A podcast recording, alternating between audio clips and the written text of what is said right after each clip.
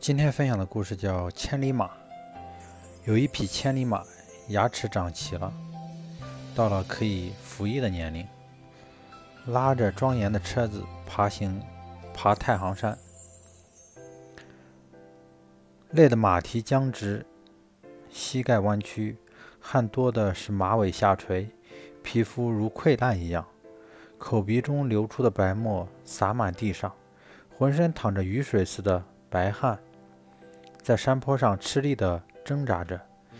颈条不断地抽打着，他的脊背也拉不上去。这时，伯乐看到了，他下车牵着千里马，禁不住了，禁不住哭了起来，